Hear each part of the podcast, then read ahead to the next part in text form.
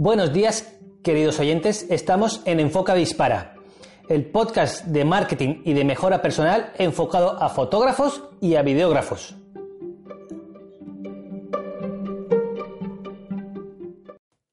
En el capítulo de hoy vamos a hablar de un tema muy importante que nos concierne a todos, la competencia. Aquella competencia que nos da dolor de cabeza, que nos quita clientes, que nos quita trabajos, etc. ¿Cómo poder lidiar con la competencia? En el sector fotográfico, la competencia nos genera sensaciones como envidia, rabia e inseguridad. La envidia son expresiones como con las fotos tan feas que hace este estúpido y mira lo que vende. Como está forrado de pasta, se puede permitir invertir mucho en publicidad y en locales majestuosos. Y yo aquí, que estoy pobretón, no puedo hacer nada con respecto a él. El cabroncete este, claro, eh, es una mala persona y le va bien. Y esto no es así. Todas estas expresiones son negativas. También nos da inseguridad, como, es que claro, es mucho mejor que yo como fotógrafo. Claro, tal vez yo no soy tan bueno como él y por eso me va como me va. O rabia como, el desgraciado este como lo vea es que le parto la cara. Es que es mala persona, pero muy mala persona. Se ha llevado varios clientes míos y a mí me ha dejado en la ruina. Y con esto, lo único que conseguimos es ser reactivos. Ya en el capítulo anterior a este podcast explico lo que es ser reactivo y proactivo. Echadle un vistazo. ¿Por qué? Porque aquí lo explico y ya este tema lo tenemos más que trabajado. Ahora vamos a hablar de la competencia. Entonces, ¿qué vamos a intentar con este episodio? Vamos a daros unos consejos y unas pautas para entender la competencia y poder sacarle provecho a ella, porque la competencia es muy buena. La competencia es lo mejor que nos puede pasar, porque nos hace mejorar profesionalmente como personas a nivel mental, Vamos, en todos los aspectos. Si no hubiera competencia y fuéramos los únicos fotógrafos que hacemos bodas en nuestro pueblo, nos quedaríamos apalancados, no haríamos las cosas mejores, no nos esforzaríamos tanto y encima pondríamos el precio que nos sale del mondongo. Y esto parece que es muy cómodo, pero en verdad no es así, porque no hay progreso. Antes de continuar con el capítulo, te aconsejo que te suscribas al podcast porque así no te pierdes ninguno de los capítulos que voy añadiendo cada semana sobre estos temas. También recordarte que me puedes seguir en mi canal de YouTube llamado Enfoca Dispara y en mis redes sociales como Instagram que también se llama Enfoca Dispara. Repito, suscríbete al canal, así tienes todas las notificaciones de los podcasts y me puedes seguir tanto en YouTube como en Instagram llamados Enfoca Dispara. Ahora vamos a entender la competencia. Para entenderlo, tenemos que saber qué es lo que busca. Si fama, dinero, éxito o simplemente tiene miedo a perder lo que ha conseguido. Esto parece difícil, porque diréis, pero ¿por qué tengo que entender la competencia si él no me entiende a mí y me está quitando clientes? No. Cuando entendemos sus puntos fuertes y sus puntos flacos, ya podemos hacer una campaña para captar los clientes. Por eso es muy importante entender sus puntos.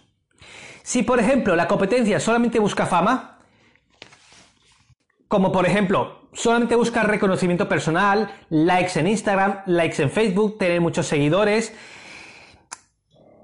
O sea, reconocimiento a secas. Es muy probable que él esté equivocándose en sus precios. Porque lo único que le interesa son likes, seguidores, que le reconozcan en su pueblo, que lo reconozcan en su ciudad. Entonces, en ese aspecto es posible que esté equivocando en el precio a la hora de cobrar. Puede que esté cobrando muy caro, puede que esté cobrando muy bajo. Eso tendríamos que analizarlo. Si cobra muy caro, es posible que esté perdiendo cuota de mercado.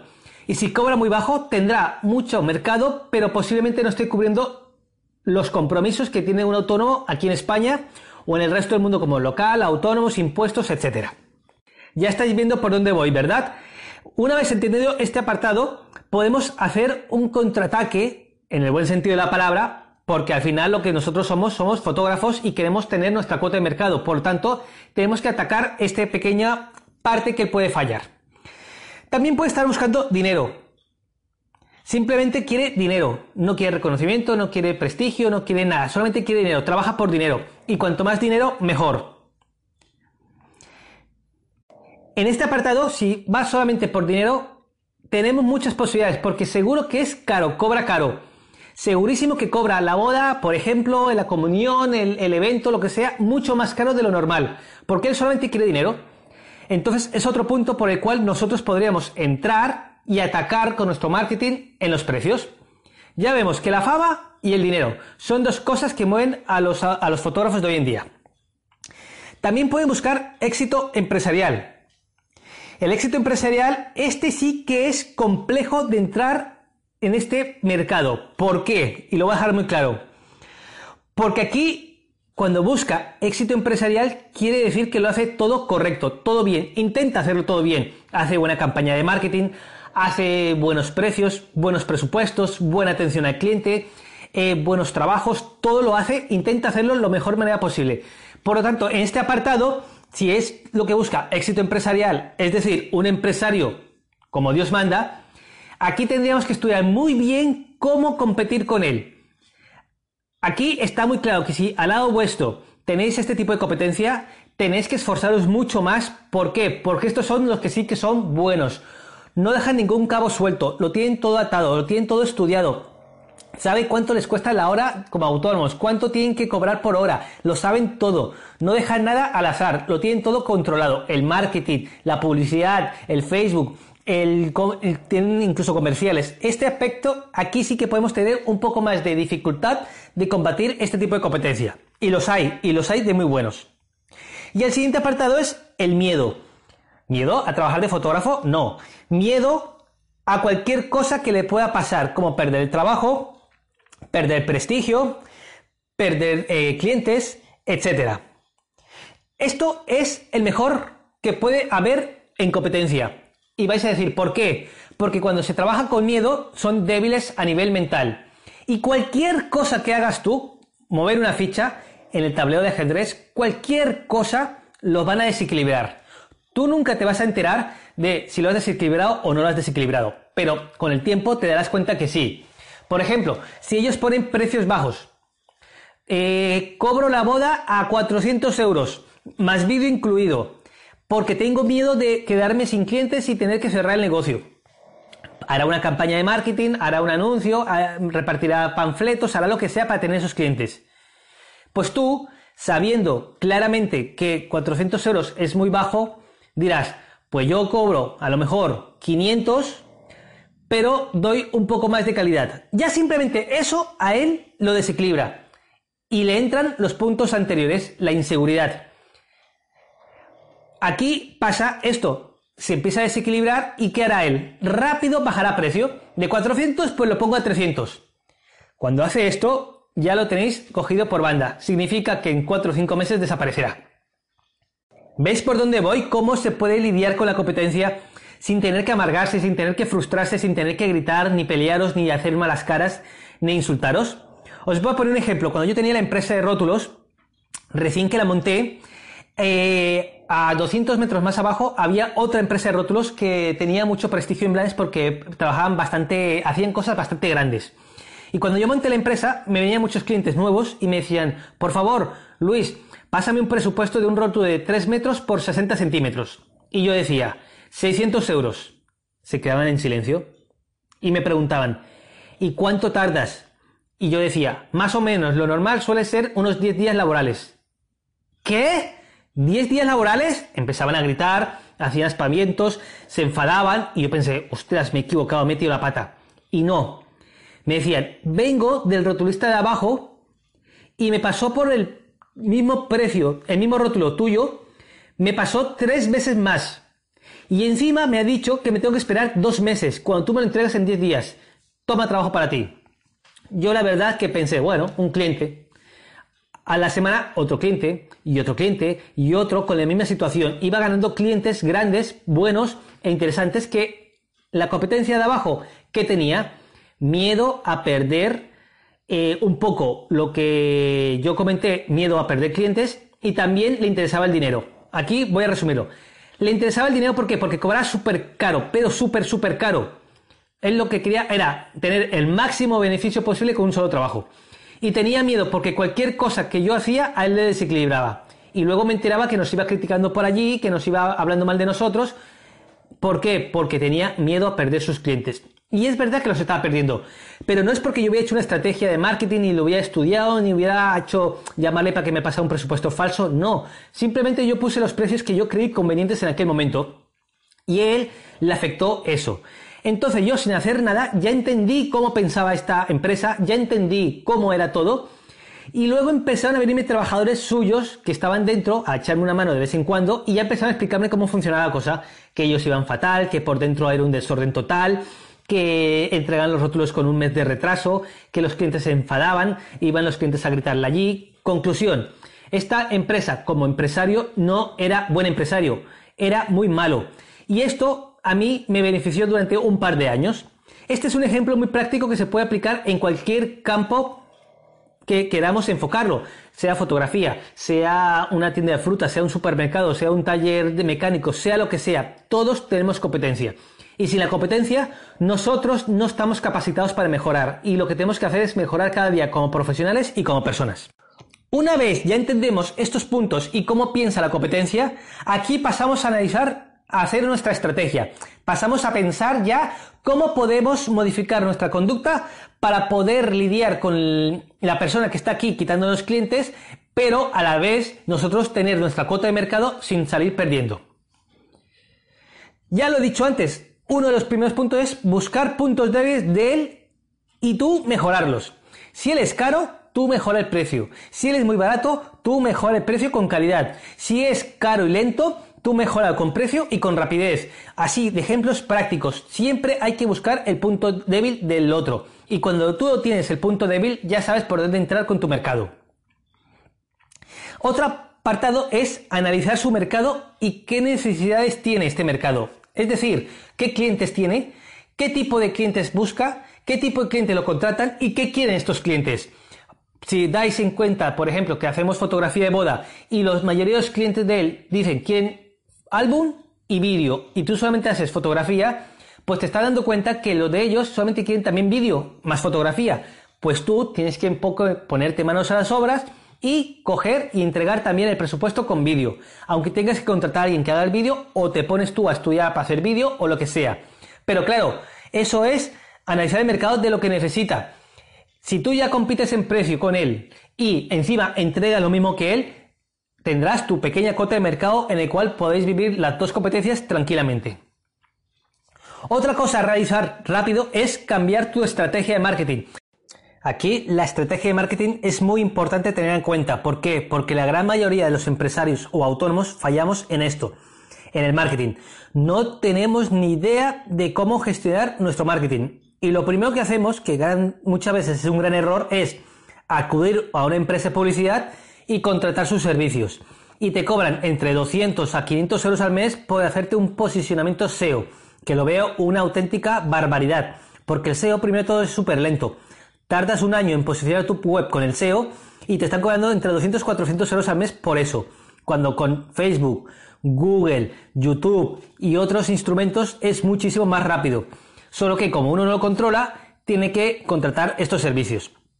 Por lo tanto, si analizamos bien el marketing propio que te aplicamos en nuestra empresa, vemos que siempre fallamos en este aspecto. No llegamos al cliente adecuado, no hacemos suficiente campaña publicitaria etcétera. Entonces, esto hay que tener en cuenta. Ya sabiendo el mercado que tiene la competencia, vamos a decir que es un mercado de clase alta. Sabiendo que fallamos en nuestro marketing y en qué hemos fallado, podemos hacer una campaña de Facebook Ads o en mismo Google en el cual lo enfoquemos a una gente que vive en un barrio determinado de la ciudad X con un alto nivel adquisitivo. Llegas a un público muy segmentado en el cual le va a interesar tu producto.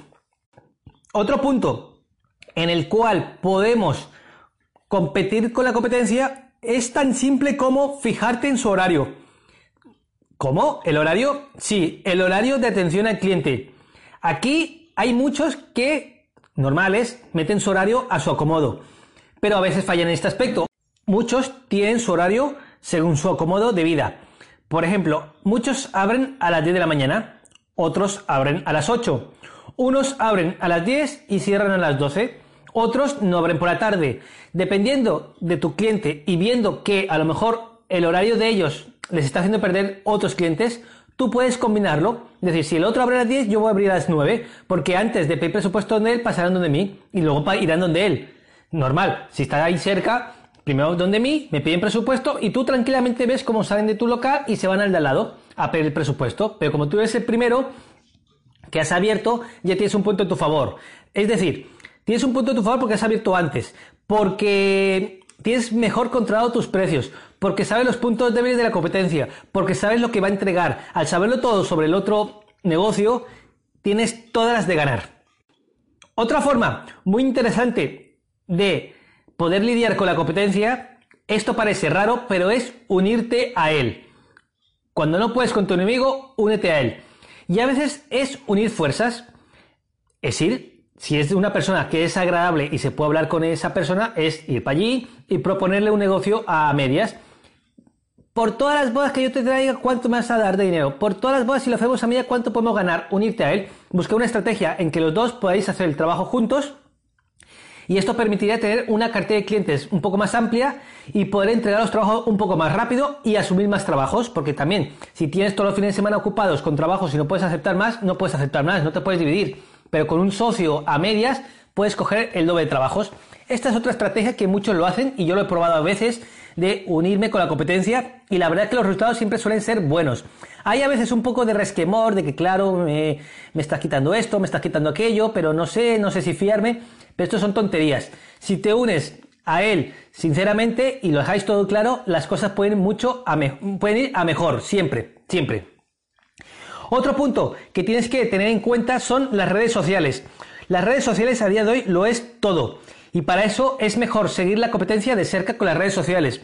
A día de hoy Instagram, Facebook es seguirlo, ver qué hace, qué publica, cómo lo publica, cada cuánto publica, eh, cuántas publicaciones hace a la semana, si comenta mucho, comenta poco, qué seguidores tiene, a quién sigue, de dónde lo siguen. Teniendo todos estos parámetros de la competencia con las redes sociales, tú ya puedes ir también perfilando un poco el mercado que él tiene.